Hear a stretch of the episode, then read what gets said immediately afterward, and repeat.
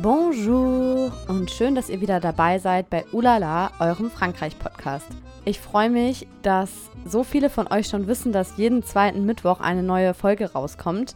Jetzt wurde ja auch Anfang Dezember der Jahresrückblick bei Spotify angezeigt.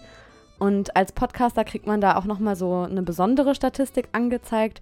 Und ich freue mich wirklich wahnsinnig, dass sich einige von euch tatsächlich alle 724 bisher aufgenommenen Minuten angehört haben. Also komplett die zwölf Stunden, die ich verquatscht habe. An dieser Stelle einmal ein ganz großes Merci für euren ganzen Support.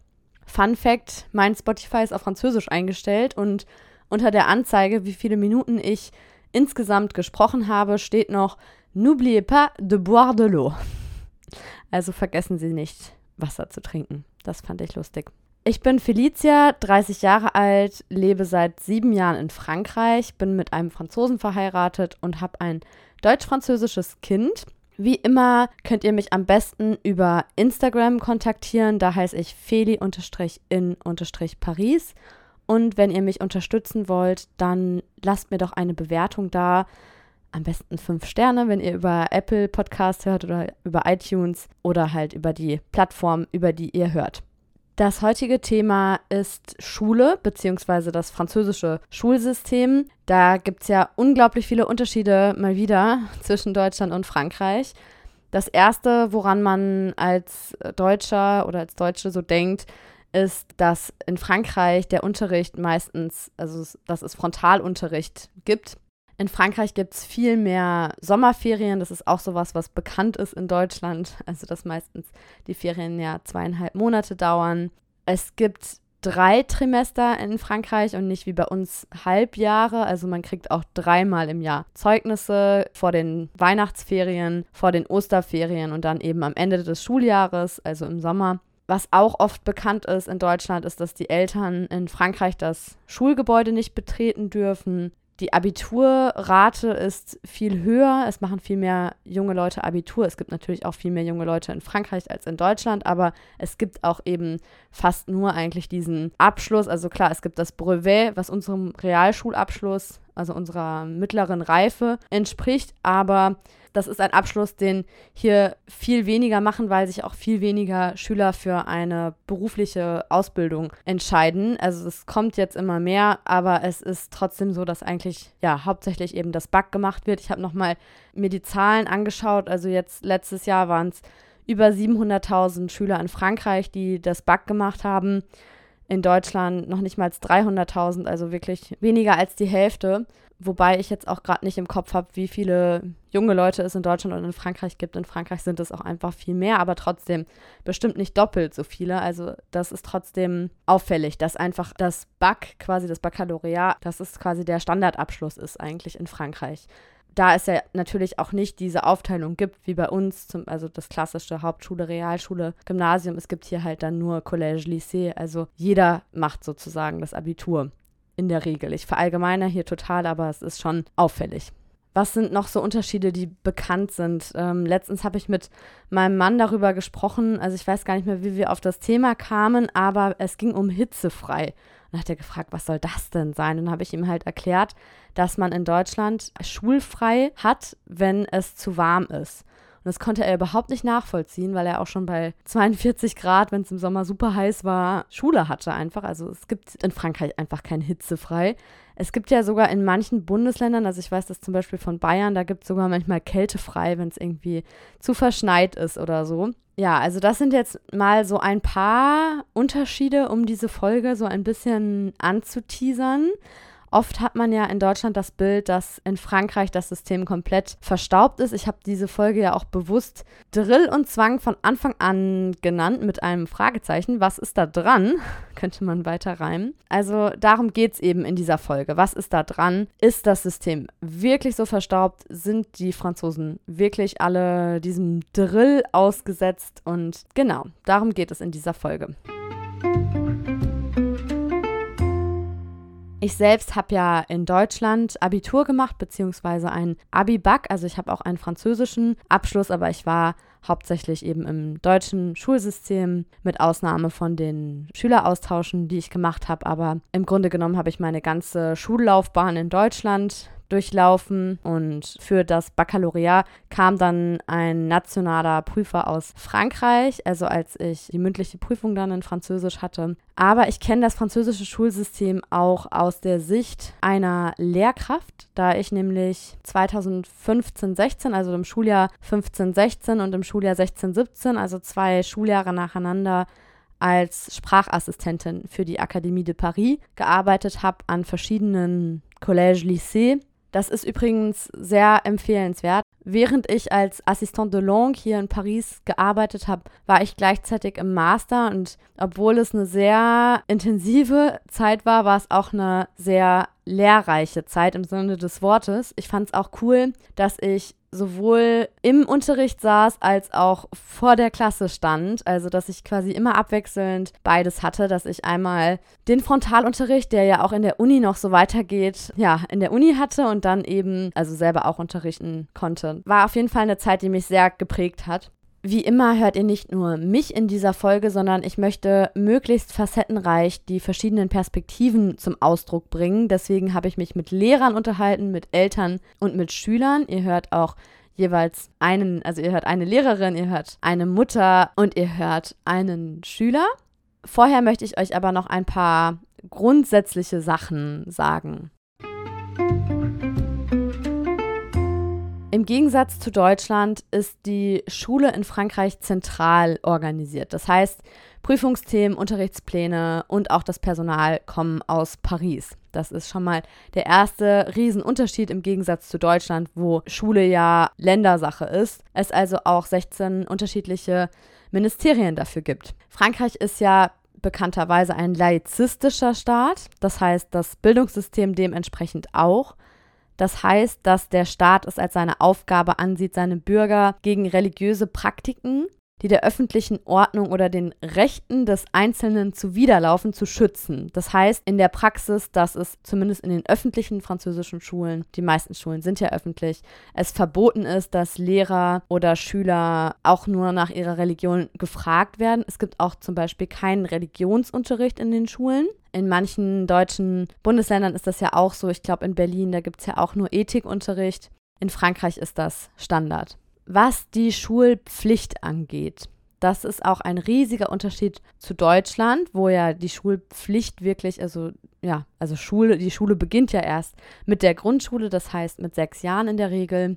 Und in Frankreich beginnt die Schulpflicht mit drei. Also die sogenannte École maternelle, also École, da, da, steckt schon das Wort Schule drin. Das entspricht bei uns zwar dem Kindergarten, aber es ist doch eine Schule, eine École. Im Kindergarten ist es dann natürlich trotzdem nicht so streng. Also ich sage jetzt mal Kindergarten als Synonym von École maternelle.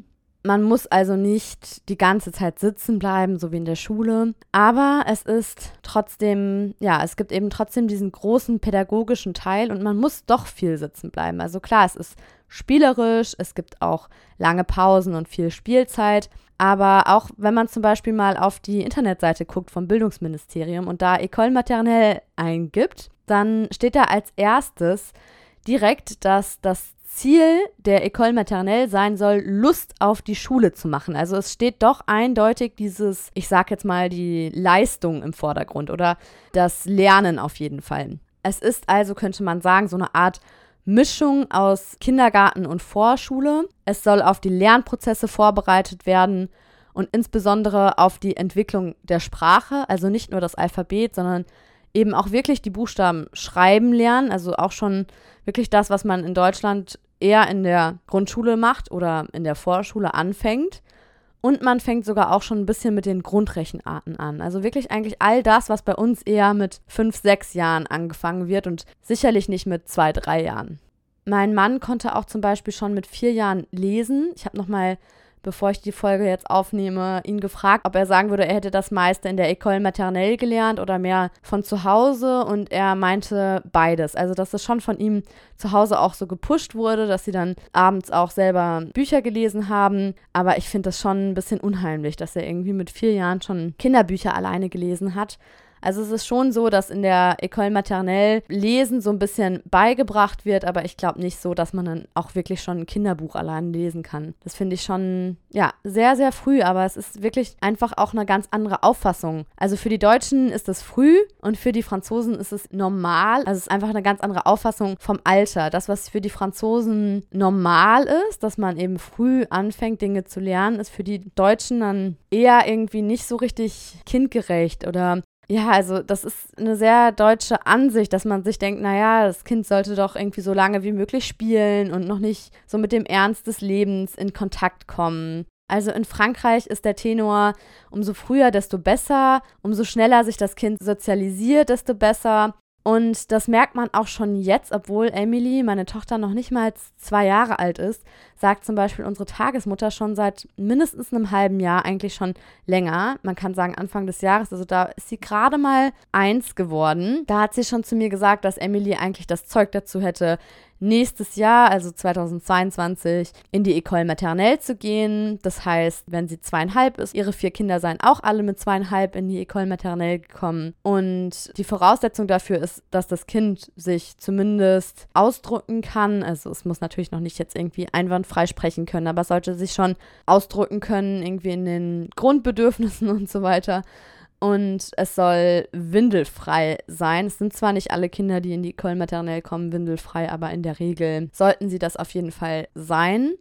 Ich mache mir da gar keinen Stress. Ich gehe davon aus, dass es eher 2023 wird. Dann ist sie ja auch erst dreieinhalb, also auch noch voll in der Zeit sozusagen. Aber ich muss sagen, ich bin da halt auch echt deutsch. Also ich denke, man muss jetzt nichts überstürzen und wieso sollte ich das Kind jetzt schon so früh in ein festgefahrenes System stecken? Und vor allem sind da ja auch viel weniger Erzieher dann oder viel weniger ja, Betreuungspersonen als aktuell. Ich meine, wir haben jetzt das Glück, wir haben eine Tagesmutter, da ist die Betreuung ja quasi fast eins zu eins, beziehungsweise ist meine Tochter noch mit einem anderen Kind zusammen in der Betreuung. Dazu kommt auch noch mal eine eigene Folge zum Thema frühkindliche Betreuung. Aber im Kindergarten ist es ja dann doch so, also in der École Maternelle, da sind meistens zwei Betreuer. Das ist was ganz anderes. Wenn überhaupt. Manchmal, also ich höre auch von manchen École Maternelle, wo es noch weniger Betreuungspersonen sind, was ich mir einfach gerade noch überhaupt nicht vorstellen kann und auch nicht in einem Jahr ich denke mir auch, oder ich dachte mir, als ich die Folge geskriptet habe, dass es ja auch vielleicht bei manchen eine finanzielle Sache ist, weil ich gelesen habe, dass über die Hälfte von allen Kindern, die in die École Maternelle kommen, unter drei Jahren sind. Das heißt, die Hälfte sind noch zwei Jahre alt, wenn sie eingeschult werden. Und ich habe mich gefragt, ob das nicht auch was damit zu tun hat, dass die Frauen ja hier also zumindest in 80 Prozent der Fälle Vollzeit arbeiten und das natürlich auch den Vorteil hat, dass die Betreuung dann sozusagen oder die Schule nichts mehr aus eigener Tasche kostet, weil es ja eine öffentliche Einrichtung, also bei den öffentlichen Einrichtungen zumindest. Das heißt, vorher also auch die Crash, also die Kita, Kindertagesstätte oder die Tagesmutter muss man natürlich auch zum Großteil aus der eigenen Tasche zahlen.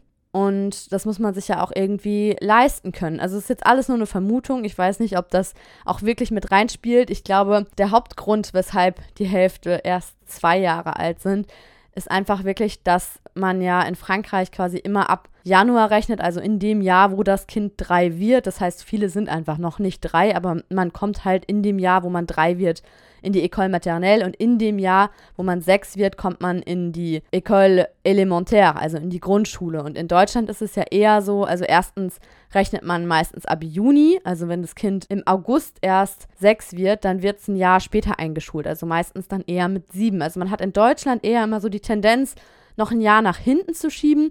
Und in Frankreich hat man eher immer die Tendenz, das ein bisschen vorzuverlegen. Also wirklich jetzt alles sehr allgemein gesprochen, aber das ist was, was sich wirklich überall beobachten lässt.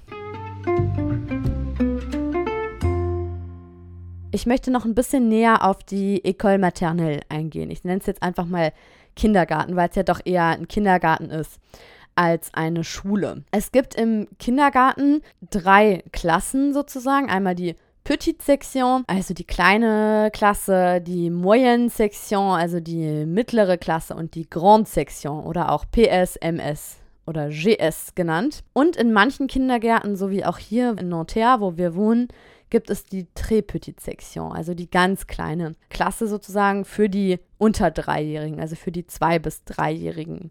Ich glaube, es gibt die Très Petite Section nicht in allen Städten oder nicht in allen Kindergärten. Ich glaube, das kommt auch so ein bisschen auf die Nachfrage an. In Nanterre gibt es sehr, sehr viele Kinder und da ist die Anfrage immer so hoch. Also man muss ja dann immer quasi in die Schule, die im nächsten Radius von einem liegt. Das ist auch gesetzlich so geregelt, dass man einfach in die nächstgelegene Grundschule kommt. Das heißt, wenn ich jetzt wirklich Emily nächstes Jahr schon einschulen lassen wollte, dann könnte ich sie auch hier in die Très Petite Section einschulen lassen, sozusagen das, was ich jetzt gerade beschrieben habe, dass man in Frankreich ab Januar rechnet, also dass das Kind, wenn es in die Grundschule kommt, in dem Jahr sechs wird, also manchmal auch noch fünf ist und in Deutschland ab Juni eigentlich, also da schaut man eher so ab Juni, das führt dazu, dass die Kinder ein halbes oder ein Jahr älter sind schon mal bei der Einschulung, meistens in Deutschland. Das beschreibt auch die Buchautorin von Cousin par Alliance. Über das Buch habe ich ja auch schon mal in der letzten Folge gesprochen. Ich verlinke euch das auch nochmal in den Show Notes. Das ist auch ganz äh, lustig, wie sie über die Einschulung von ihren Kindern in Deutschland schreibt, eben aus der französischen Sicht. Und sie findet das total übertrieben, dass es in Deutschland immer so ja, dass dieses Spielen lassen und noch länger im Kindergarten lassen so hochgehalten wird quasi. Und dass es da immer irgendwie so um diesen Übergang zum Ernst des Lebens geht, als wäre das jetzt eine riesige neue Etappe, wenn man mit der Schule anfängt. Aber ich glaube, dass es halt auch daran liegt, dass es in Deutschland wirklich so ist, dass man im Kindergarten halt hauptsächlich spielt und dass man dann in der Schule anfängt, wirklich Dinge auch zu lernen. So, also klar, man lernt schon Dinge im Kindergarten, aber da ist nicht so dieses Sitzenbleiben und Dinge in den Kopf bekommen und wiederholen vordergründig. Die Autorin sagt auch, dass es für den Begriff Einschulen, also sie schreibt das da auf Deutsch im, im französischen Text, keine richtige Übersetzung gibt. Also man würde ja vielleicht sagen, rentrer à l'école oder scolariser l'enfant könnte man vielleicht sagen im Französischen, aber es stimmt schon, dass es das nicht so ein, es ist nicht so ein schöner Begriff wie einschulen, dass es wirklich aus dem Wort Schule ein Verb gemacht wird. Wobei scolarisé kommt ja auch von École.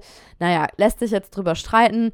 Aber jedenfalls ist es sehr lustig, wie sie das beschreibt, auch wie die Einschulung verlaufen ist.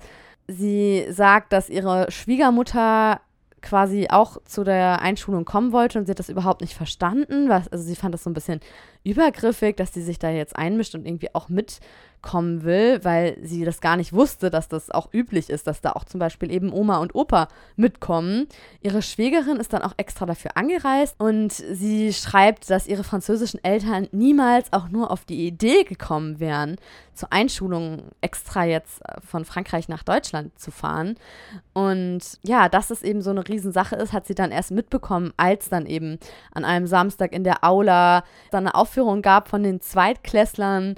Und an dem Samstag durften dann die Kinder eben auch schon den, den Klassenlehrer oder die Klassenlehrerin kennenlernen, aber es ging dann erst richtig am Montag los. Also so dieses ganze Tamtam -Tam und so ein Aufwand und dann auch noch die Schultüte, das ist ja auch so was Deutsches, das gibt es in Frankreich ja nicht, Le Cornet. Beschreibt sie das, Le Cornet. Auch sehr lustig. Also ja, das ist schon sehr amüsant, weil das für einen Franzosen oder für eine Französin irgendwie nicht so nachvollziehbar ist, weil die Kinder einfach ja schon immer in so einem sozialen Gefüge waren. Also die sind ja spätestens dann eben mit drei Jahren mit vielen anderen Kindern zusammen. Also schon, meistens sind sie ja ab drei Monaten schon in der Creche, also in der Kita. Oder auch bei den Tagesmüttern ist es ja auch so, oder auch bei den Tagesvätern. Es sind ja nicht immer nur Frauen, auch wenn es meistens Frauen sind. Da sind sie ja dann auch meistens zu dritt oder zu viert sogar. Noch ein paar Worte zur Grundschule. In der Regel ist man fünf Jahre in der Grundschule, also schon mal ein Jahr länger als bei uns, aber dann sind die Kinder quasi ähnlich alt, wenn sie auf die weiterführende Schule kommen. Eben deswegen, weil sie ja meistens schon mal ein bisschen jünger sind in Frankreich, wenn sie eingeschult werden. Es gibt ja auch Bundesländer in Deutschland, wo die Grundschule länger als vier Jahre dauert, wo sie fünf oder sechs Jahre dauert, aber meistens dauert sie ja vier Jahre. Und in Frankreich gibt es, wie gesagt, immer fünf Jahre. Und zwar ist das der Cours préparatoire oder auch CP genannt, wo die Kinder dann sechs bis sieben Jahre alt sind. Dann kommen sie in CE1, also in den Cours élémentaire première année. gefolgt vom CE2, also Cours élémentaire deuxième année, wo die Kinder dann acht bis neun Jahre alt sind. Und anschließend die letzten zwei Grundschuljahre ist äh, CM1 und CM2, also Cours moyen première année und Cours moyen deuxième année. Also im CMA sind die Kinder in der Regel 9 bis 10 und im CM2 in der Regel 10 bis 11 Jahre alt. Ich habe auch selber während meiner Zeit als Sprachassistentin in Grundschulen ausgeholfen. Also ich habe da auch vor allem in den Klassen CM1 und CM2 so eine Initiation à l'allemand unterrichtet, also quasi auf den Deutschunterricht im Collège vorbereitet, damit vor allem für die, die auf eine internationale Schule gehen wollte, den Konkurs bestehen, weil der Konkurs ist ja auch was sehr Französisches, also quasi, ja, wie kann man Konkurs übersetzen? Wettbewerb, aber das trifft es nicht so richtig. Also quasi diese Auswahlverfahren, wo je nachdem, auf welche Schule man gehen möchte, das zieht sich durchs ganze Leben, da äh, schon auch bei den ganz kleinen heftige Prüfungen verlangt werden. Und ja, das kann man irgendwie aus deutscher Sicht gar nicht so richtig nachvollziehen, dass es alles in Frankreich immer so über diese Konkurs läuft und dass einfach da immer gilt, wer am besten ist, hat die besten Zukunftschancen. Ich will jetzt nicht sagen, dass es in Deutschland nicht auch so ist, aber in Deutschland ist nicht alles so auf diese Grande École konzentriert. Es gibt auch noch andere Wege zum Ziel. Also man muss jetzt nicht schon irgendwie mit acht Jahren, um auf eine internationale Schule zu kommen, versuchen, super Noten in Deutsch zu haben. Also es ist irgendwie doch nicht ganz so leistungsorientiert, würde ich jetzt mal behaupten. Nach der Grundschule kommt der Wechsel aufs Collège, also das ist dann quasi die erste weiterführende Schule. Es gibt, wie gesagt, nicht die Aufteilung in Haupt-, Real- oder Gesamtschule oder Gymnasium. Das heißt, alle wechseln aufs Collège. Da werden dann die Klassenstufen rückwärts gezählt sozusagen oder für die Franzosen ist es komisch, dass wir sie vorwärts zählen, je nachdem, wie man es aus welcher Perspektive man es betrachtet. Das heißt, es beginnt mit der sechsten Klasse sozusagen, mit der sixième, gefolgt von der cinquième, gefolgt von der quatrième, gefolgt von der troisième, also das entspricht dann quasi unserer neunten Klasse. Man könnte sagen, sixième ist dann so ähnlich wie unsere sechste Klasse, also dann sixième, sechste Klasse, cinquième, siebte sozusagen, quatrième, achte, troisième, neunte. Und am Ende der neunten Klasse, also der Troisième, kann man das Brevet machen und das ist auch der geringste Schulabschluss, den es gibt. Also entspricht quasi unserer deutschen Realschulreife. Sagt man Realschulreife? Mittleren Reife, genau. Anschließend gehen dann die meisten weiter aufs Lycée, also aufs Lycée General oder alternativ auf ein Berufskolleg. Äh, College, auf ein Berufskolleg, wo dann ein Beruf erlernt wird, also wo dann ein spezialisiertes Abitur gemacht wird. Und egal ob Lycée General oder ich sage jetzt mal Berufslycée, da geht es also in beiden Fällen weiter mit der Seconde, also mit der zweiten Klasse, also quasi der drittletzten Klasse. Dann kommt die Première, also die erste Klasse. Und dann die Terminal, also die Abschlussklasse. Das entspricht dann bei uns der 10., 11. und 12. Klasse, beziehungsweise war bei mir damals die Oberstufe 11., 12., 13. Klasse, aber das gibt es ja jetzt auch in vielen Bundesländern nicht mehr, also 13 Schuljahre, sondern es wurde ja jetzt auch äh, zum Beispiel in NRW, wo ich in der Schule war, auf zwölf Schuljahre umgestellt. Das heißt, für die Franzosen war ich dann schon allein durch meine Schulzeit zwei Jahre älter als alle anderen, weil ich eben mit fast sieben eingeschult wurde. Also ich wurde dann im Oktober sieben, ich glaube im August oder September fing die Schule an. Also quasi zwei Monate später wurde ich schon sieben Jahre alt und ich habe dann eben mit 19 Abi gemacht und wurde aber schon in dem Jahr 20. Und dann habe ich ja auch noch ein Auslandsjahr gemacht. Das heißt, ich war dann 21, als ich mit dem Bachelor angefangen habe. Und da sind die Franzosen ja eigentlich schon fertig mit dem Bachelor. Also es war dann so, als ich mein Erasmus-Semester gemacht habe, 2014, dass mich die Franzosen gefragt haben, wie das sein kann. Also die haben mich dann immer gefragt, hast du schon einen anderen Bachelor davor gemacht? Oder wie kann das sein, dass du drei Jahre Verspätung hast? Also es ist in Frankreich wirklich krass, so dieses sich über das naja, nicht über das Alter definieren, aber dass man, ja, doch sich irgendwie so, also dass das Alter halt was über die, deine Leistung aussagt, sozusagen. Umgekehrt fand ich das aber auch immer lustig, als ich dann fertig war mit meinem Masterstudium mit äh, 25 dann und angefangen habe zu arbeiten, war es für viele Deutsche so, wow, du bist erst 25 und du hast drei Hochschulabschlüsse, weil ich ja zwei Bachelor parallel gemacht habe und dann eben den Master. Und es war so krass, wie hast du mit 25 schon drei äh, Studienabschlüsse? Also für die Deutschen ist das irgendwie total jung gewesen und für die Franzosen war das so, als hätte ich eben zwei, drei Jahre Verspätung mit allem. Also es ist wirklich lustig, wie unterschiedlich die Wahrnehmung in beiden Ländern ist, was das angeht. Was vielleicht auch ganz interessant ist, ist, dass in Frankreich die Schulnoten nicht von 1 bis 6 gehen, sondern es wird von 0 bis 20 bewertet. Also 20 ist die beste Note und 0 entspricht dann quasi einer 6. Ob ein Schüler eine Klasse wiederholen muss, hängt auch nicht nur von den Noten ab, sondern das wird zwischen Eltern und Lehrern besprochen, wobei ich glaube auch in Deutschland nicht immer nur die Noten da zählen, aber doch schon ziemlich. Also ich erinnere mich noch, als ich in der fünften, sechsten Klasse, da hatte ich glaube ich mal zwei oder drei Fünfen sogar auf dem Zeugnis. Bei drei Fünfen auf dem Zeugnis müsste man eigentlich schon die Klasse wiederholen. Ich weiß nicht mehr genau, wie es war. Oder waren es zwei Fünfen sogar nur, nur in Anführungsstrichen. Aber also es war doch so, dass man jetzt nicht irgendwie unendlich viele Fünfen auf dem Zeugnis haben konnte und trotzdem in die nächste Klasse kam noch ein großer Unterschied.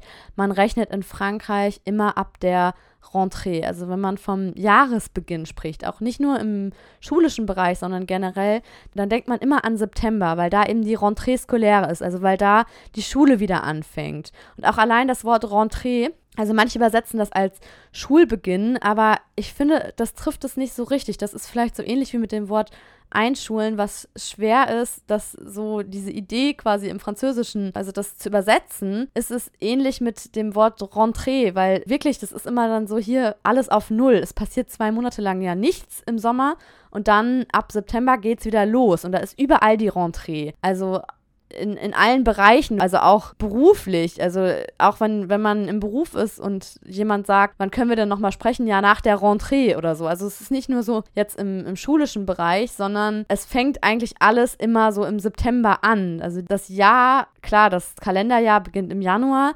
aber die Rentrée ist mindestens genauso wichtig.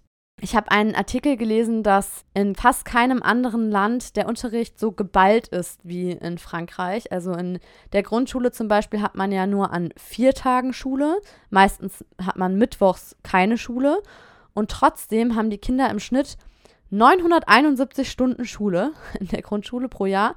Also sagen wir mal, um sich die Zahl besser merken zu können, knapp 1000 Stunden. Im Vergleich dazu hat man in Deutschland 700 irgendwas, also weniger als 800. Und man hat da ja an fünf Tagen in der Woche Schule.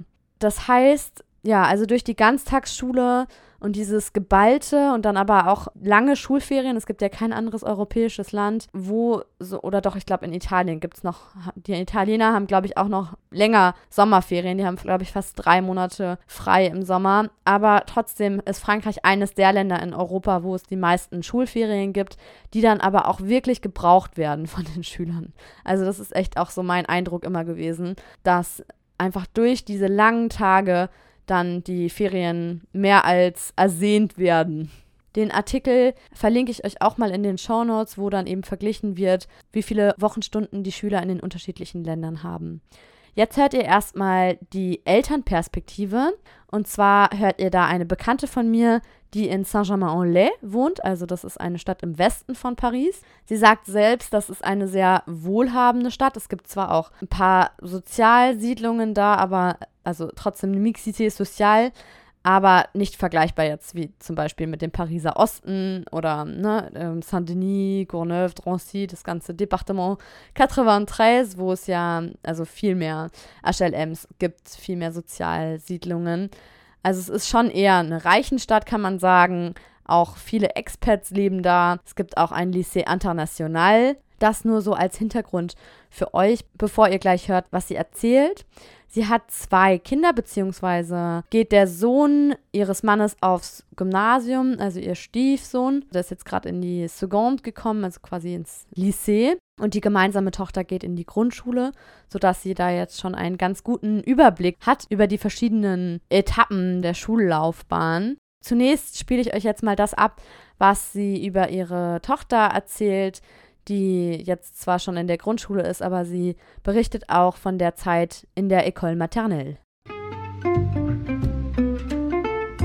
Wir sind eine französische Familie. Wir leben im Westen von Paris.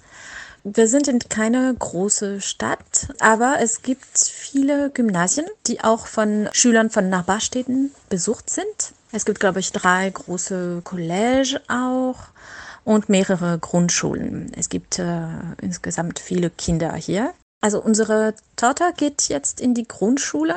Sie ist im CE1 Sie war vorher in der École Maternelle, also Vorschule. Und sie war, wenn ich mich nicht täusche, fast vier, als sie ging, weil sie einfach im Januar geboren ist. Viele Kinder in ihrer Klasse, äh, in der ersten Klasse in der Vorschule, waren nur drei Jahre alt, glaube ich. Äh, ich denke, für deutsche Verhältnisse ist das sehr, sehr jung. Aber im Fall meiner Tochter passte das ganz gut. Äh, sie war auch früher in der Krippe und war also daran gewöhnt, äh, mit anderen kleinen Kindern umzugehen und ohne Eltern auch. Die Schule war etwas schwieriger, die Vorschule, weil die Kinder zahlreicher einfach sind für einen Erwachsenen, für einen Lehrer und eine Hilfskraft äh, gab es, äh, glaube ich, 30 Kinder in der Klasse. Das ist natürlich viel und dadurch, auch durch das Lärm und so, sind sie natürlich äh, schon etwas müde. Also meine Tochter war ja, wie gesagt, etwas älter, das ging noch und sie machte relativ früh kein Nickerchen mehr am Nachmittag, aber ich weiß, dass für viele andere Kinder, das ja, es war, es war schwierig. Es gab auch eine Reform, die besagte, dass die Kinder ganztags auch in die Vorschule mussten. Und ich weiß, dass es für, für viele Kinder schwierig war, eben weil sie, äh, wenn es möglich war, gerne am Nachmittag zu Hause blieben und nur vormittags in die Schule gingen.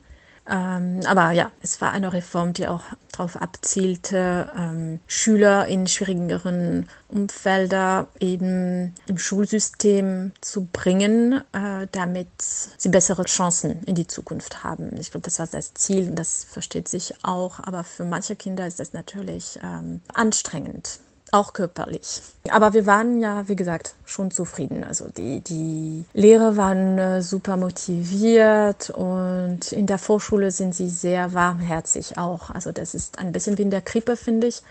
Da sind die Lehrer, die wirklich gerne mit kleinen Kindern umgehen, die sich auch für solche Stellen bewerben und die schon, ja, einfach gerne mit, mit ganz Kleinen arbeiten. Und das merkt man und die Kinder spüren das auch. Und bei uns lief das ganz gut.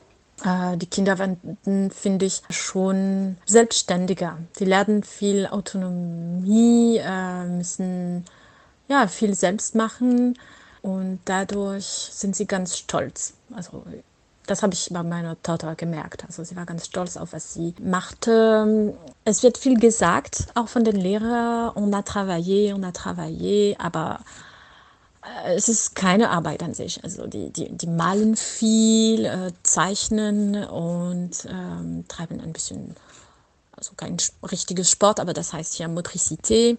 Und die Kinder lieben das einfach. Ständig wird etwas angeboten und natürlich müssen sie mitmachen, aber das macht ihnen Spaß und äh, das hat man schon gemerkt, dass sie die Schule lieben. Dann ging sie ja in die Grundschule, das ist auch gut gelaufen. Ja, wir sind auch ganz zufrieden. Also die, die Lehrer sind gut und aufmerksam und offen, auch für Treffen mit den Eltern und so. Ähm, aber das ist immer auf Anfrage. Ich finde, das ist vielleicht das Problem mit dem französischen System.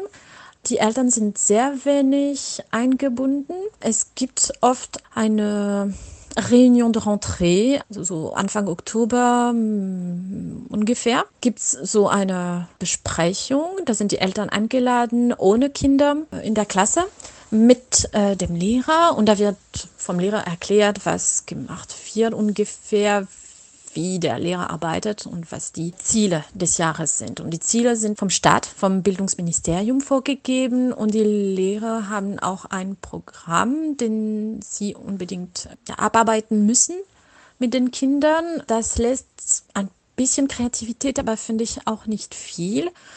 Und vor allem, das ist für manche Kinder schwierig. Also ab der Grundschule merkt man schon, dass manche Schwierigkeiten haben, dass andere sehr weit voran sind. Und das wird nicht in Betracht genommen oder zu wenig. Es gibt in der Mittagspause zwar ähm, eine Art Nachhilfe für Kinder, die zum Beispiel Schwierigkeiten mit dem Lesen haben oder mit der Handschrift oder ein bisschen auch in Mathe, aber das ist, finde ich, wenig. Und das lässt eigentlich wenig Zeit, also in der Klasse gibt es wenig Zeit, sich für die verschiedenen äh, Schwierigkeiten der, der Kinder zu kümmern. Äh, ich weiß auch nicht, wie das mit manchen äh, Krankheiten oder, oder äh, Behinderungen auch äh, gehen kann. Wir sind nicht in diesem Fall. Es gibt, das weiß ich, in der Klasse meiner Tochter gibt es äh, Hilfskräfte, die zwei oder drei Tage pro Woche äh, für manche Kinder in der Klasse sind, um diese Kindern eben zu helfen, weil sie besondere Probleme haben. Aber das ist ja nicht immer möglich und kompliziert auf jeden Fall und nicht nach Person gerichtet im französischen System. Das ist äh, der große Nachteil, glaube ich. Das liegt auch daran, dass es immer viele Schüler in einer Klasse gibt. Also für CP und C1 ist es jetzt ein bisschen besser. Also ich glaube, die Schüler dürfen nicht mehr als 25 pro Klasse sein, aber das ist noch viel. Und in den anderen Niveaus ist es noch mehr. Und das, das ist natürlich sehr, sehr viel. Es ist für die Lehrer anstrengend, für die Kinder anstrengend. Und es kann gar nicht personalisiert sein, das ist klar. Die Reform, die angesprochen wurde für die École Maternelle, ist von 2018 und galt ab der Rentrée 2019. Ich habe euch dazu auch nochmal, falls es euch interessiert, einen guten Artikel verlinkt, allerdings auf Französisch, von gouvernement.fr maternelle vers l'école obligatoire des 3 ans. Da geht es darum, was das Ziel ist. Also warum man jetzt die Schule ab drei Jahren verpflichtend gemacht hat in Frankreich, da bevor diese Reform kam, auch schon 97 Prozent von allen französischen Kindern in die École maternelle gingen. Also 97 Prozent inklusive Überseegebieten. Da gibt es auch nochmal territoriale Unterschiede, aber trotzdem waren die meisten schon eingeschult. Aber die drei Prozent, die es nicht waren, das betrifft ungefähr oder betraf ungefähr 25.000 Kinder in Frankreich, die fielen so ein bisschen aus dem Radar, hatten meistens sprachliche Probleme, also sind meistens Kinder von emigrierten Familien und man hat wohl einen Zusammenhang gesehen auch zwischen den Schulabgängern, die aber auch schon im CP, also in der Cours Préparatoire, also quasi was unserer ersten Klasse entsprechen würde, der Grundschule, sprachliche Schwierigkeiten hatten. Also die zum Beispiel noch gar kein Französisch sprachen zu dem Zeitpunkt. Ist ein Thema, worüber ich jetzt auch noch viel ausführlicher sprechen könnte. Ich überspringe jetzt auch mal einiges, was ich mir hier noch auf mein Skript geschrieben hatte, weil es einfach ausufert sonst. Aber man geht grundsätzlich davon aus, dass alle Weichen fürs Leben vor dem sechsten Lebensjahr gestellt werden. Das steht auch in der Broschüre zum Beispiel von Eduscol. Das ist die offizielle Website des Ministeriums für Lehrer. Da verlinke ich euch auch mal die Broschüre zum Thema École Maternelle. Wenn ihr da drauf geht, findet ihr aber auch noch weitere Broschüren, zum Beispiel zum Collège oder zum Lycée, auch ganz viel Material auf Deutsch. Also wenn euch das interessiert, dann klickt euch da mal rein.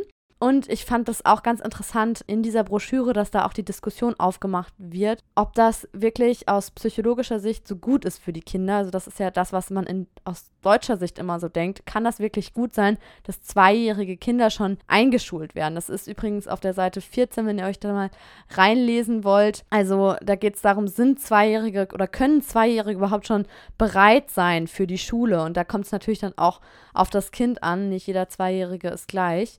Und die Bekannte, die ihr gerade gehört habt, sagte ja auch, dass es für ihre Tochter gut geklappt hat, dass sie aber auch schon ein Jahr älter war eigentlich, also dass viele in der Klasse noch jünger waren. Und meine deutsche Angst, sag ich mal, war schon, auch schon bevor ich überhaupt schwanger wurde, dass wenn ich irgendwann mal ein Kind haben werde, dass ich mir nicht vorstellen kann, in Frankreich zu bleiben. Also es war wirklich so meine Angst, weil ich das irgendwie so schrecklich finde, dass die Kinder eben schon so vielen Zwängen und Regeln ausgesetzt werden. Aber ich höre wirklich oft, auch im Vergleich, also im deutsch-französischen Vergleich, also von Eltern, die hier in Frankreich leben, aber die zum Beispiel auch mal ein Jahr in Deutschland gewohnt haben, dass die Kinder das total cool finden, hier in die École maternelle zu gehen. Vielleicht liegt es auch daran, dass Kleine ja oft so sein wollen wie große, also dass sie irgendwie sich freuen, schon so behandelt zu werden, als wären sie größer und dass sie eben auch schon mal so einen Vorgeschmack auf die Schule bekommen. Also ich habe das noch nie gehört, dass es irgendwie kinderunfreundlich sein soll oder so. Ich glaube, das ist wirklich eine Angst. Ich kann ja nochmal berichten, wenn es soweit ist, wenn Emily dann in der École Maternelle ist.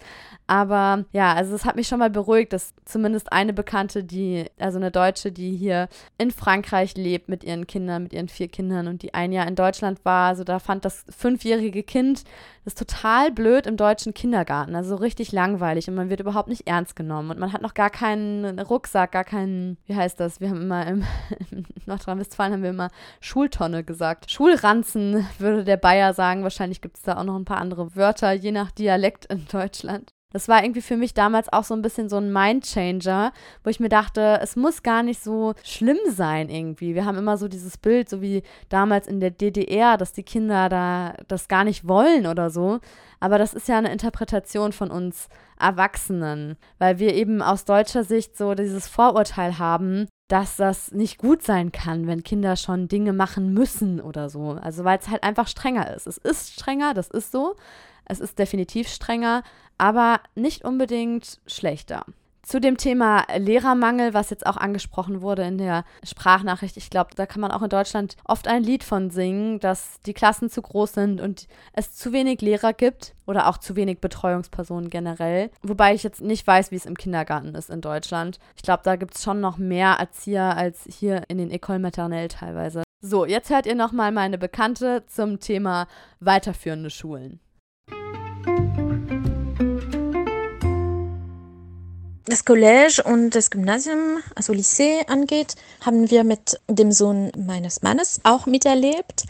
Er geht jetzt in Second, also das ist das erste Jahr im Gymnasium. Er freut sich darüber, auch weil er sich im College ein bisschen langweilte. Ich glaube, das äh, geht allen so im letzten Jahr. Äh, da will man älter werden irgendwie. Äh, man fühlt sich reifer als die Kleineren und will gerne weiter. Also für ihn war den Übergang ganz gut. Im College, was wir als Eltern nicht so schön fanden, vielleicht war, dass es gute Lehrer gab. Das war, das war okay, auch motiviert, aber sie waren sehr schwierig zu erreichen. Alles geht übers Internet, aber es gibt kaum die Möglichkeit, einen Termin abzumachen. Und das war auch vor der Pandemie so. Das ist eher im System. Und ja, im Gymnasium ist es dann auch ein bisschen so. Es gibt immer ab dem College ein sogenannter Professor Principal, das ist der Referent. Er koordiniert für die Lehrer der Klasse und das ist der Hauptkontakt für die, für die Familie. Aber es ist ja nicht so einfach, einen Termin abzumachen. Ja, man weiß oft nicht, wie das geht. Das merkt man nur bei den Noten. Und meistens nimmt man auch einen Termin, nur wenn äh, die Noten eben schlecht sind und man will wissen, warum und wie man das Kind helfen kann. Aber ja, über das Verhalten und so weiß man nicht viel und es ist ein bisschen schade. Das, das wird sehr, sehr dunkel auf einmal, finde ich, nach der Grundschule. Ein zweites Problem ab dem College ist, dass es für manche Fächern einen Lehrermangel gibt. Das haben wir zum Beispiel für Deutsch leider erlebt. Die Deutschlehrerin ist schwanger geworden, äh, ging also in Mutterschutz und nahm ein bisschen Elternzeit und sie wurde nicht vertreten. Also das heißt, mein Stiefsohn hatte zwei, drei Monate Deutschunterricht und dann nicht mehr bis zum Ende des Schuljahres, was sich für nicht möglich hielt, aber anscheinend passiert ist. Und es gibt einen Lehrermangel in andere Fächer und das ist natürlich problematisch. Also für Technologie, Mathe ist doch zum Teil schwierig, glaube ich. Deutsch auf jeden Fall. Und ja, für, für manche Fächer ist es äh, wirklich nicht einfach. Und es gibt äh, keine, ähm, keine Lösung in Sicht. Also im Allgemeinen würde ich sagen, dass wir schon zufrieden sind. Ich finde im Vergleich mit dem deutschen System, dass die Kinder sehr viel Hausaufgaben haben, besonders ab dem College. Im Gymnasium noch mehr, aber da ja, ist fast normal, würde ich sagen. Sie sind äh, irgendwie dran gewöhnt, aber trotzdem ähm, finde ich das viel. Und das Hauptproblem für mich ist, dass man wenig selbstständig arbeitet. Man lernt viel auswendig, man muss viel schreiben, aber Zeit für Debatten, Meinungsbildung und eigene Recherchen und so, das lernt man in Frankreich kaum. Das ändert sich ein bisschen Äh, ich sehe, dass es geht ein bisschen anders, als ähm, wenn ich in der Schule war. Äh, als ich in der Schule war, war das ähm, ja noch sch schlimmer. Aber es ist noch weit von perfekt. Und äh, das Problem ist, dass es dann einen großen Schritt zu Uni zum Beispiel ist, wo man plötzlich selbstständig arbeiten muss und etwas verloren ist.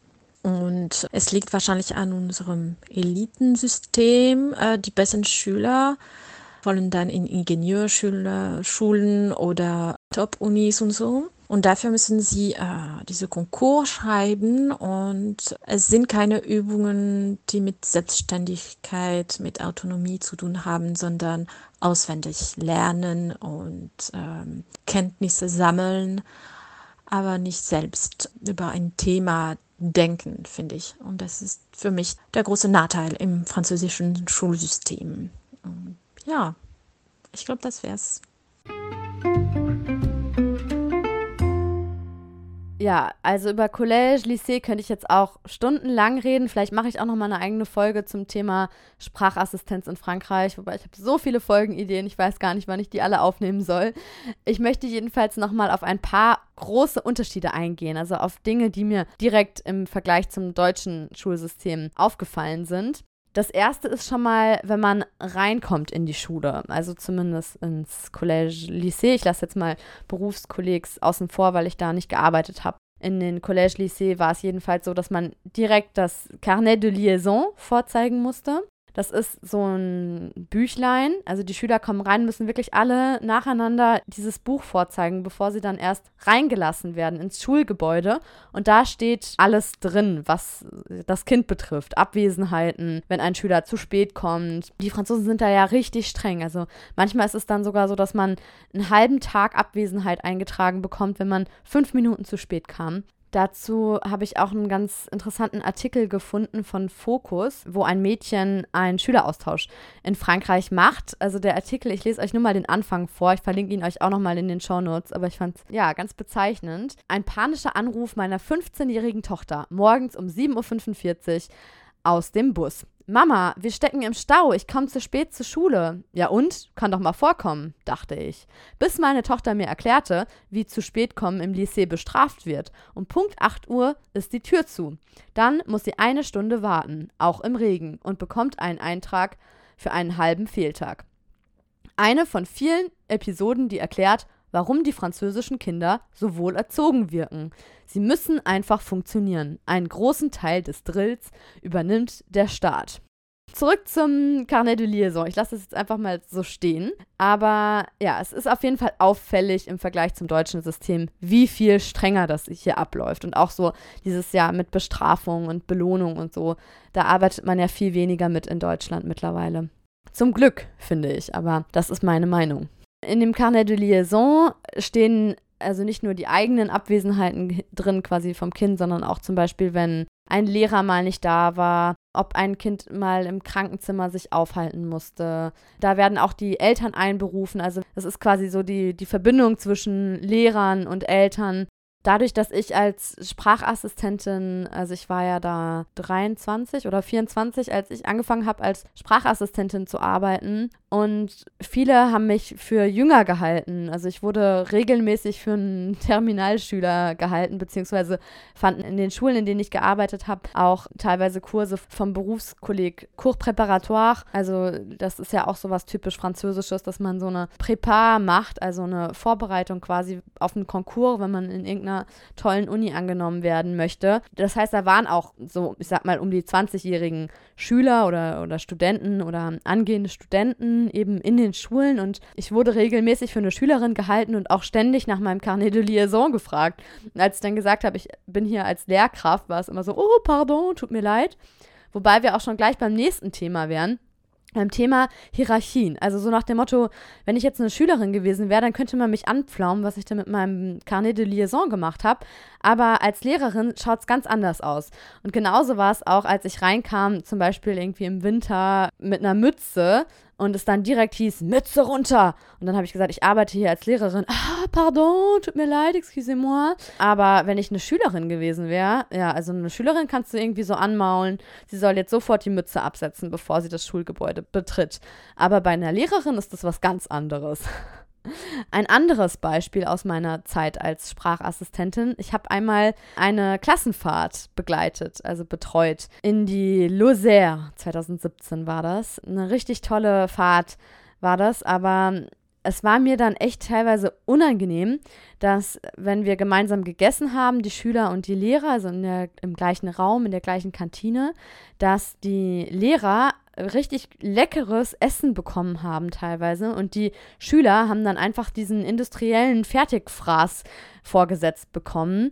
Und auch bei den Desserts war es so, dass wir frische Sachen aus der Bäckerei bekommen haben und so richtig leckere Teilchen und süße Sachen und die Schüler haben halt einfach so Fertigdesserts bekommen. Und das fand ich schon echt peinlich, weil wenn wir jetzt wenigstens in einem anderen Raum gewesen wären, wo es dann nicht so, wo diese Ungerechtigkeit nicht so frappierend gewesen wäre, wäre es vielleicht nochmal was anderes. Aber so war es halt echt so, ja, ist ja normal, die Lehrer kriegen halt was Besseres zu essen und die Schüler kriegen halt das Fertigessen. Aber ich fand es unangenehm. Ich finde es echt, ja, ich, für die französischen Schüler ist es normal, aber ich finde es nicht normal auch in der Permanence. Jetzt kommen doch noch ein paar Beispiele zu dem Thema, aber das ist auch sowas Französisches. Da kann ich dann gleich über das Thema Permanence noch sprechen. Also, das ist ja auch sowas, was es in Deutschland nicht gibt. So diese ganze Vie scolaire, alles was, also das machen ja alles bei uns auch Lehrer. Wenn jetzt zum Beispiel eine Unterrichtsstunde ausfällt, dann gibt es, also gab es bei uns früher zumindest Vertretungslehrer.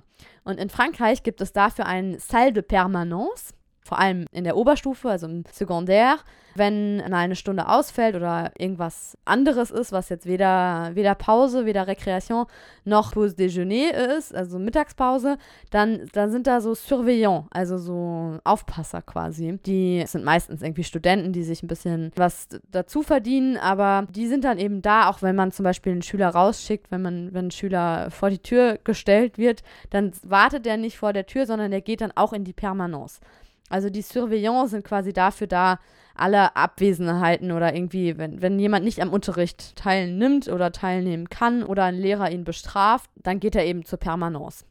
Ich hatte da tatsächlich, obwohl ich ja gerade gesagt habe, ich bin gegen Bestrafung, aber ich konnte nicht mehr und dachte mir auch so, okay, vielleicht, vielleicht bringt es ja was, diesen Schüler mal rauszuschicken, vielleicht beruhigt er sich dann ein bisschen habe ihn quasi ja vor die Tür gestellt und der ist dann eben zur Permanence gegangen und ich dachte dann aber, ich spreche nochmal nach der Schulstunde mit ihm.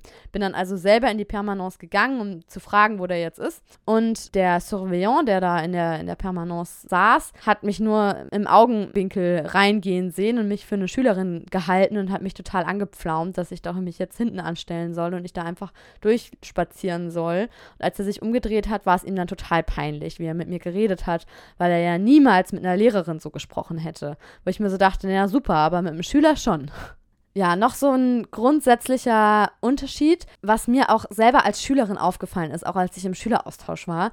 Es sind in Frankreich einfach ganz andere Herangehensweisen. Zum Beispiel in Mathe. Das ist so ein Beispiel, was mir wirklich haften geblieben ist, weil bei uns war es immer so in Deutschland, wir mussten, wenn wir zum Beispiel eine Formel angewandt haben, da mussten wir selber versuchen, auf die Formel zu kommen. Also da gab es dann mehrere Unterrichtsstunden, drei, vier, fünf Unterrichtsstunden, wo wir versucht haben, quasi die Formel selber rauszufinden. Und den Franzosen wurde, als ich dann im Austausch war, genau die gleiche Formel einfach so vom Lehrer vorgekaut sozusagen. Die mussten da nicht selber drauf kommen. Also die kriegen dann die fertige Formel und müssen die auswendig lernen und dann halt einfach anwenden und viel weniger mitdenken selber und darüber diskutieren und diese Gruppenarbeit ist auch viel weniger wichtig. Ja, also es ändert sich jetzt vielleicht auch ein bisschen, aber es ist auf jeden Fall was, was einem auch immer wieder auffällt, dass in Deutschland viel mehr Gruppenarbeit gemacht wird als in Frankreich. Noch ein großer Unterschied zwischen Deutschland und Frankreich. In Frankreich werden die Lehrer nicht mit Nachnamen angesprochen, musste ich mich auch am Anfang immer dran gewöhnen, sondern mit Madame oder Monsieur. Oder in der Grundschule als Maîtresse, also als Lehrerin oder eben Maître für einen Lehrer. Jerome hat mir jetzt nochmal gesagt, als ich ihn gefragt habe, hast du wirklich dann immer Maîtresse, Maîtresse gerufen, hat er gesagt, eigentlich müsste es Professeur des Écoles heißen, aber die Kinder sagen wirklich Maîtresse und Maître. Und bei mir war es wirklich auch so, dass sie immer gesagt haben, Madame, Madame. Und ich immer dachte, äh, meinen die jetzt mich? Also am Anfang zumindest. Ziemlich schnell gewöhnt man sich dann doch daran. Zum Thema Sprachenlernen habe ich ja schon einiges in der Mentalitätsfolge 1 gesagt. Also, dass in Frankreich das echt so eine Sache ist mit den Fremdsprachen. Die Noten in den Sprachfächern zählen auch echt wenig, also fallen wenig in die Bewertung. Und es gibt auch viel weniger Wochenstunden. Also, es wird nicht so gefördert in der Schule. Die Lehrer sprechen selber schlecht die Sprachen machen selber auch keine Austauschprogramme. Also ich habe echt mit vielen Sprachlehrern gesprochen, die mir zum Beispiel Englischlehrern, die gesagt haben, ja, ich war doch mal irgendwie vor 30 Jahren zwei Monate in London und dann denken, das reicht. Oder also das, da geht es viel weniger noch um Weiterbildung. Ist natürlich auch eine individuelle Sache, aber es, ich fand es schon auffällig, dass die Schüler echt viel schlechter Fremdsprachen lernen und dann natürlich auch sprechen dementsprechend. Und ich habe mich auch im Deutschunterricht regelmäßig gefragt, wie kann das sein, dass die Abiturienten, die in Deutsch Abi machen, noch nie ein Referat in Deutsch gehalten haben, dass die mit mir als Sprachassistentin zum ersten Mal sprechen üben. Es kann doch nicht sein, dass da erst eine Sprachassistentin kommen muss, dass das nicht irgendwie auch bei den Lehrern schon mit im Programm ist, dass die Schüler die Sprache sprechen lernen. Ich meine, das ist eine lebende Fremdsprache. Das, wir reden jetzt nicht von Latein, wo es vielleicht weniger Sinn macht, dass die Schüler da ständig in Gruppenarbeit oder Referate halten oder so. Aber gerade in Deutsch und in Englisch macht es ja totalen Sinn, zu üben einfach. Ich habe ja vorhin schon das Thema Grande École angesprochen und es ist so, dass das Bac S, also das, was früher das Bac S war, das wurde ja jetzt abgeschafft. Also das Bac Scientifique, das naturwissenschaftliche Abitur, eigentlich immer so als das Beste angesehen wurde. Und auch für zum Beispiel Studiengänge wie Commerce. Wenn du auf irgendeine Grande École de Commerce gehen willst, also auf eine tolle Wirtschaftsuni, dann musst du eigentlich, also es ist so die inoffizielle Voraussetzung, dass du ein Bac S machst. Du hast eigentlich gar keine Wahl. Um dieses elitäre System so ein bisschen zu entschärfen, wurde unter anderem deswegen, aber auch weil 60 Prozent von den Studienanfängern ihren Studiengang wieder abbrechen. Also um das zu vermeiden, dass die Kurse nur so aus Druck gewählt werden und überhaupt nicht nach Neigung oder Interessen, gab es eben diese Reform 2018, La Reform du Lycée. Also jetzt ist es, 2021 ist es jetzt das erste Jahr, wo es komplett umgestellt wurde. Und ja, jetzt gibt es eben nicht mehr diese drei Sektionen. Also es gibt eben nicht mehr das Bac S, Bac ES und äh, Bac L. Aber dazu habe ich auch noch mal eine befreundete Deutschlehrerin gefragt aus der Akademie de Lille meine Freundin Natascha, mit der ich auch selber schon auf der Abibak-Schule war, von der ich euch jetzt schon ein bisschen erzählt habe. Aber wir kennen uns sogar schon aus dem Kindergarten und aus der Grundschule. Und ich habe sie gefragt, was hat sich denn geändert durch die Abschaffung dieser Zweige? Also seitdem es jetzt nur noch das General gibt. Wundert euch nicht, dass sie von diesem Schuljahr 2021 spricht, weil ich habe sie schon vor ein paar Monaten gefragt. Aber ich denke, das gilt auch noch weiterhin fürs Schuljahr 2021-22. Also es gab jetzt für das Abitur dieses Jahr, also Schuljahr 2020-21, gab es eine Reform. Und die ist das erste Mal in Kraft getreten im Schuljahr 2018-2019 für die Schüler der Seconde. Und diese Schüler mussten dann, also früher gab es halt drei verschiedene Backtypen sozusagen, also ÖS, S und äh, L. Und das mussten die Schüler halt früher wählen und hatten dann halt bestimmte Fächer häufiger oder weniger häufig und die Fächer haben halt mehr oder weniger gezählt, dann je nachdem, was die Schüler gewählt haben. Und 2018, 2019 in dem Schuljahr war es dann so, dass die Schüler der Second zum ersten Mal Spezialitäten wählen mussten. Und das erinnert so ein bisschen an das deutsche Schulsystem mit den Leistungskursen, die wir ja wählen. Und genau, das müssen die Schüler jetzt hier halt auch machen. Aber was ich halt damals mitbekommen habe, also ich habe zu dem Zeitpunkt am Lycée unterrichtet, also ich war ähm, Fremdsprachenassistentin und ich habe halt mitbekommen, dass damals die Schüler eigentlich so ein bisschen überfordert waren, dass die auf einmal so eine freie Auswahl hatten und sich eigentlich aussuchen konnten, was sie wollten und dass sie dann tatsächlich einfach so ein bisschen in diesen Richtungen geblieben sind. Und zum Beispiel jemand, der halt früher irgendwie ÖS gewählt hätte, hat dann halt trotzdem einfach die Fächer zum Beispiel Mathe und SOS gewählt, also Sciences Économiques et Sociales, einfach weil für bestimmte Berufe gesagt wird, dass man dieses oder jenes, also Abitur machen soll. Also zum Beispiel, wenn du, ich weiß auch nicht, äh, wenn du halt irgendwas mit Sprachen machen willst, musst du halt auf jeden Fall das Bac L, also das Bac Literär machen, also das Abitur Literär machen, damit du eben da am besten drauf vorbereitet wirst und so ist es auch für andere Berufe. Und deshalb sind halt einfach viele Schüler dann weiter so vorgegangen und haben halt anstatt vielleicht nach ihren richtigen Interessen zu wählen, haben sie halt einfach weiter die Fächer gewählt, die ihnen vielleicht halt für die Zukunft dann nützlich sein könnten. Und ja, ich weiß nicht, wie es jetzt aktuell ist, aber ich hoffe, dass die Schüler sich dann auch mal ein bisschen mehr trauen und vielleicht auch mal andere, also wirklich ihren Wünschen nachgehen und halt nicht diesem strikten Denken, ich muss das machen, wenn ich später das machen möchte, dieses Studium oder diesen Beruf machen möchte. Ja, sie bestätigt, was ich ja gerade schon gesagt habe, dass eben viele nicht nach Interessen wählen, sondern eher das, sie hat es jetzt so formuliert, was nützlich ist. Ich habe auch mal mit meinen Terminalschülern über die verschiedenen Möglichkeiten nach dem Abitur gesprochen und gemerkt, dass viele Schüler, also das war 2017, ist jetzt auch noch nicht so lange her, ich kann mir nicht vorstellen, dass sich jetzt in vier Jahren alles komplett geändert hat, dass die gar nicht so richtig unterschiedliche Möglichkeiten sehen. Es ging einfach darum, was wollen sie studieren und was müssen sie deswegen, also wie müssen sie jetzt weiter vorgehen. Aber man hatte nicht so dieses Freiheitsgefühl. Also bei mir war es wirklich so spürbar in der Abitursklasse, also quasi 13. Klasse dann bei uns oder das, was jetzt die 12. Klasse wäre. So von, ja, endlich Abi geschafft und jetzt erstmal was anderes machen und weg und nicht mehr so in diesem Lernen, also nicht mehr unbedingt immer nur, wo es dann immer nur noch ums Lernen ging, sondern ich habe erstmal ja ein Jahr Work and Travel gemacht in Australien, das ist so der Klassiker. Viele gehen auch in die USA oder machen erstmal ein freies soziales Jahr oder ein Praktikum und überlegen, was sie studieren möchten und machen sich wirklich Gedanken um ihre Zukunft und versuchen rauszufinden, was denn wirklich ihren Interessen und Neigungen und Begabungen entspricht. Und in Frankreich war das alles so viel nüchterner. Also es war dann echt so einer von 30 Schülern, der sich gemeldet hat und gesagt hat, er, er könnte sich vorstellen, erstmal ein Jahr zu reisen. Und es war so, oh Gott, und was sagen deine Eltern dazu? Und wie machst du das dann, wenn du auf eine Uni willst? Wie machst du das dann mit der Präpa? Äh, verlierst du dann zwei Jahre oder sogar drei Jahre? Also das ist echt so ein als Zeitverlust wird es empfunden in Frankreich. Und man träumt gar nicht so richtig. Man fängt dann halt einfach mit dem Studium an und man hat irgendwie nicht so diesen Moment der Reflexion. Beziehungsweise kommt das später. Die Franzosen, die man in Australien trifft, die sind alle so zehn Jahre älter als die Deutschen, die man da trifft. Also die Deutschen sind so, jetzt mal sehr verallgemeinert gesprochen, um die 20 und die Franzosen sind um die 30 und kriegen gerade die Krise, weil sie mit 25 fertig mit dem Master waren, fünf Jahre gearbeitet haben und sich dann so denken, scheiße, das kann es doch jetzt noch nicht gewesen sein. Ja, ich finde es auf jeden Fall schon mal gut, dass das System jetzt geöffnet wird und nicht mehr ganz so festgefahren ist alles, wobei das natürlich jetzt wahrscheinlich auch einige Jahre dauert, bis sich dann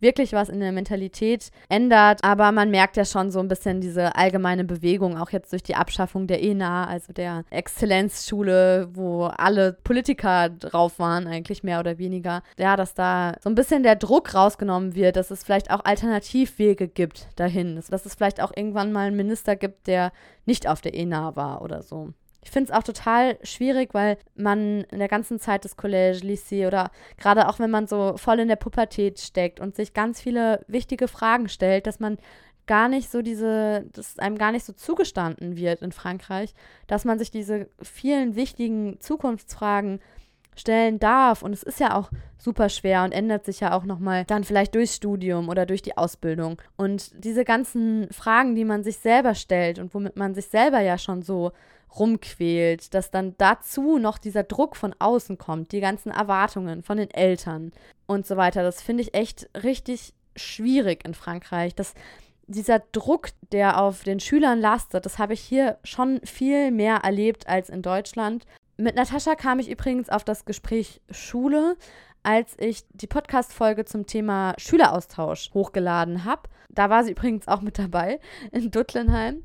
Und dann habe ich anschließend bei Instagram so ein Arbeitsblatt verlinkt über die Unterschiede, also über die größten Unterschiede, die es in den französischen und in den deutschen Schulen gibt. Das Arbeitsblatt verlinke ich euch auch nochmal. Da steht unter anderem drauf, dass die Hausaufgaben in Frankreich oft abgegeben werden müssen im Gegensatz zu Deutschland, wo sie ja oft in der Klasse verglichen werden. Also, dass, dass die dann benotet werden, die Hausaufgaben. Dass es in Deutschland mehr Pausen gibt, in Frankreich weniger, dafür längere Pausen und so weiter. Ich zähle jetzt nicht alles auf. Ich verlinke euch das auch nochmal in den Shownotes, wenn es euch interessiert. Und unter anderem steht da aber auch drauf, dass es in Frankreich keine festen Sitzordnungen gibt. Und daraufhin hat Natascha dann auch nochmal reagiert. Die Sprachnachricht hört ihr jetzt.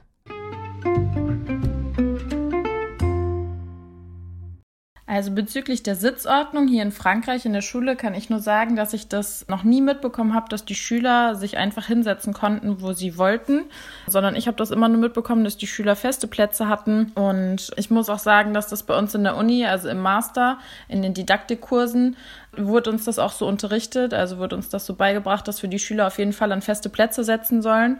Zum Beispiel bei Klassen, die man nicht kennt, soll man das einfach nach dem Alphabet machen oder so junge Mädchen, junge Mädchen. Und bei Klassen, die man kennt, ähm, soll man dann zum Beispiel das so machen, dass man in die eine Reihe dann Schüler setzt mit dem gleichen Niveau und in die Reihe dahinter auch Schüler, die untereinander das gleiche Niveau haben, aber die halt ein anderes Niveau haben als die Schüler, die in der, in der Reihe davor sitzen, damit man dann für Gruppenarbeiten immer genau die richtigen Gruppen halt zusammen hat und die Schüler dann zusammenarbeiten lassen kann. Also zum Beispiel, wenn man jetzt eine Gruppe braucht, in der die Schüler das gleiche Niveau haben, dass man dann halt einfach ja die Schüler direkt nebeneinander hat oder in, wenn man halt ein unterschiedliches Niveau braucht, dass die auch direkt miteinander arbeiten können, damit es halt möglichst vorteilhaft für die Schüler ist und damit eben auch ja das Gruppenmachen nicht so lange dauert und damit man damit nicht so viel Zeit im Unterricht verliert. Also das ist tatsächlich auch, zumindest hier in der, in der Akademie Lille, an der Uni Lille, wo ich äh, studiert habe, wurde uns das so beigebracht in Deutsch. Ich weiß jetzt natürlich nicht, ob das in den anderen Fächern genauso ist oder an den anderen Unis auch genauso ist. Und was jetzt halt noch dazu kommt mit Covid, ist halt einfach, dass wir zumindest an unserer Schule, aber das regeln auch alle Schulen anders, aber in unserer Schule, in unserem College, wo ich unterrichte, da dürfen wir auch die Schüler jetzt im Klassenraum überhaupt nicht mehr umsetzen. Also die Schüler, die haben halt ihren festen Platz und die dürfen den auf gar keinen Fall wechseln, damit halt einfach, wenn ein Covid-Fall auftaucht, man ganz genau nachverfolgen kann, wer eben Kontaktfall ist und wer nicht. Und deshalb muss das jetzt auf jeden Fall ganz streng befolgt werden. Genau, so viel zur Sitzordnung.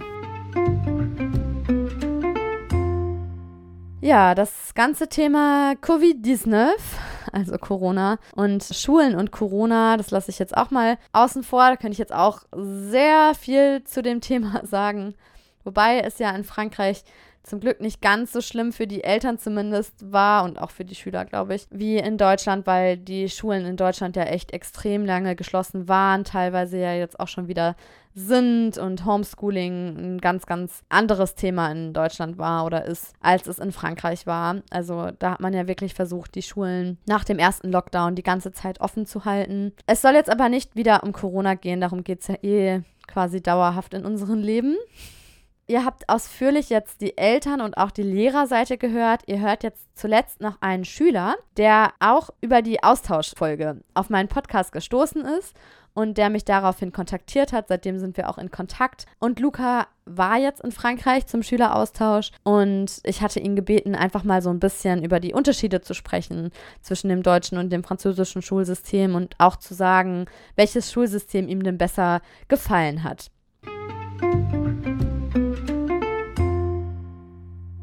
Salü, mein Name ist Luca, ich bin 15 Jahre alt, ich komme aus Deutschland und habe für die letzten fünf Wochen an einem Frankreich-Austausch teilgenommen. Als Portal für den Austausch habe ich das Brigitte Sauzet-Programm gewählt. Hierbei verbringt man normalerweise zwei bis drei Monate in Frankreich. Während dieser Zeit wohnt man bei einer Gastfamilie, mit der man gemeinsame Wochenenden und die Ferien verbringt. In Frankreich besucht man natürlich auch die Schule. Bei mir war das ein Lycée und genau über diese Zeit im Lycée werde ich nun ein wenig aus meiner Sicht berichten und wenn möglich mit dem deutschen Schulsystem vergleichen und abwägen. Mein Austauschpartner und ich haben beide die Premiere besucht, das wäre die 10. Klasse. Davon werde ich jetzt ein wenig erzählen. Die Schule beginnt in Frankreich nicht so wie in Deutschland um 8 Uhr, sondern um 8.30 Uhr und endet abgesehen von Mittwoch immer zwischen 16.30 Uhr und 18 Uhr. Die einzelnen Stunden gehen über 55 Minuten, wohingegen in Deutschland die Stunden sich über 45 Minuten erstrecken. Die Pause zwischen den Stunden sind genauso wie in Deutschland, das heißt so 10, 15 oder 20 Minuten. Jedoch gibt es eine längere Mittagspause, die über zwei Stunden geht. Ich finde das Schulsystem hierbei in Deutschland besser, da die einzelnen Stunden kürzer sind. Bei mir war das oft so, dass die Lehrer zu spät kamen und die Stunde deshalb auch nur 45 Minuten gingen. Das Problem hierbei ist, der Schulstoff aus 55 Minuten muss ja nichtsdestotrotz jetzt halt in 45 Minuten durchgemacht werden. Die lange Mittagspause hat mich oft oder öfters gestört als entspannt, da man danach ja immer noch Schule hat und die kürzere Mittagspause einem ermöglichen würde, dass man früher nach Hause gehen kann. Von den Fächern unterscheidet sich das deutsche Gymnasium mit dem französischen Lycée. Ich sag extra Lycée, da im Collège äh, einige Unterschiede herrschen. Fächer wie Musik, Kunst und Religion werden überhaupt nicht unterrichtet Viele Fächer, die man aus Deutschland kennt, wurden in mehrere Fächer zusammengeschweißt, so zum Beispiel Physik und Chemie als zwei Fächer in Deutschland werden zu Physik Chemie in Frankreich oder auch Geschichte und Geografie zu Histoire Géo. Die Fächer wechseln von Thema zu Thema, das heißt, ist das eine Thema fertig, so kommt dann das andere Fach an die Reihe. Bei mir war es auch so, dass es Wochenwechsel zwischen den beiden Fächern gab, also eine Woche die eine, dann die andere. Wie auch in der letzten Folge von dem Podcast besprochen, war das Englischniveau der Schüler durchschnittlich und ähm, die deutschen Schüler sprechen eindeutig ein besseres Englisch. In meiner Klasse war das Englischniveau katastrophal. Viele der Schüler konnten keinen einzigen Satz auf Englisch sagen. Das hängt auch von den Zweigen ab, die die Schüler wählen, aber das war schon sehr erschreckend. Im Großen und Ganzen muss ich sagen, dass mir das deutsche Schulsystem eindeutig besser gefällt, da die Schule früher endet und so mehr Zeit für Freizeit bleibt. Auch der Fakt, dass die Fächer konstant unterrichtet werden, liegt mir mehr. Jedoch muss ich sagen, dass die Erfahrung, die ich gemacht habe, sehr lehrreichend und bereichernd war kommen wir zur zweiten Frage, wie ich die Schulzeit wahrgenommen habe und ob man denn mit dem Französisch aus der Schule zurechtkommt. Ich habe in der ersten Woche direkt viele Freunde gefunden und als Tipp für diejenigen, die auch einen Austausch über längere Zeit machen wollen, redet, redet, redet. Ihr dürft einfach keine Angst haben, die falsche Form zu benutzen oder äh, ich weiß das Wort nicht, denn unter Jugendlichen werdet ihr bestimmt nicht über Themen wie die Probleme von Igeln oder den Umweltschutz reden. Die Wörter kommen nach der Zeit von selbst und nur durch das Reden verbessert ihr euch. Ich bin mit zwei Jahren Französisch sehr gut zurechtgekommen, wenn man in Fächern wie Physik, Chemie, SWT, also Biologie oder Sozialkunde und Politik nicht zurechtkommt, ist das überhaupt nicht schlimm, denn selbst für viele Franzosen ist das oft sehr schwer. Ein Fazit zum Austausch kann ich auch geben. Ich empfehle es jedem, denn abgesehen von Heimweh gibt es eigentlich nur positive Erfahrungen, die man hierbei mitnehmen kann. Ja, total cool und sehr aufbauend für die Deutschen, die vielleicht mal ins französische Schulsystem reinschnuppern wollen. Ich musste da auch sehr lachen, als Luca gesagt hat, dass man unter Jugendlichen sicher nicht über die Probleme von Igeln spricht. Und es kamen jetzt auch noch mal ein paar neue Aspekte auf, die ich bisher noch gar nicht angesprochen hatte. Zum Beispiel die Nachteile von so einer langen Mittagspause und dass die Franzosen ja in der Kantine essen meistens. Aber ist natürlich auch wieder arbeitnehmerfreundlicher, weil wenn die Kinder später nach Hause kommen, dann ist es natürlich auch einfacher wieder für die Eltern, die ja meistens Vollzeit arbeiten. Wie kindgerecht das Ganze ist, darüber lässt sich diskutieren. Aber ihr konntet ja jetzt schon so ein bisschen aus dieser Folge auch raushören, dass sich für alles Pros und Kontras äh, finden lassen, sozusagen. In der nächsten Folge geht es weiter um das Thema Schule, beziehungsweise habe ich für die nächste Folge den Schulleiter der deutsch-französischen Schule in Bück interviewt, also aus dem Pariser Vorort Bück, wo es eine deutsch-französische Schule gibt. Und eigentlich hatte ich vor, dieses Interview schon zur Rentrée rauszubringen, also quasi, ja, zum Schulbeginn im September. Da haben wir auch schon miteinander gesprochen, Herr Wirt und ich, den ihr übernächste Woche hören werdet. Aber ja, ich habe so wahnsinnig viele Themenideen, also es ist auf jeden Fall genug Stoff für 2022 und 2023. Also ihr könnt euch schon mal aufs nächste Jahr freuen und auch sehr gespannt sein, was Herr Wirt erzählt über die beiden Schulsysteme. Weil in der deutsch-französischen Schule ja beide Systeme so ein bisschen vereint sind sozusagen. So, jetzt wünsche ich euch erstmal eine schöne restliche Woche, eine schöne Adventszeit, wenn ihr die Folge hört, wenn sie erscheint. Wir hören uns in zwei Wochen wieder. Bis dahin sage ich euch à bientôt et au revoir.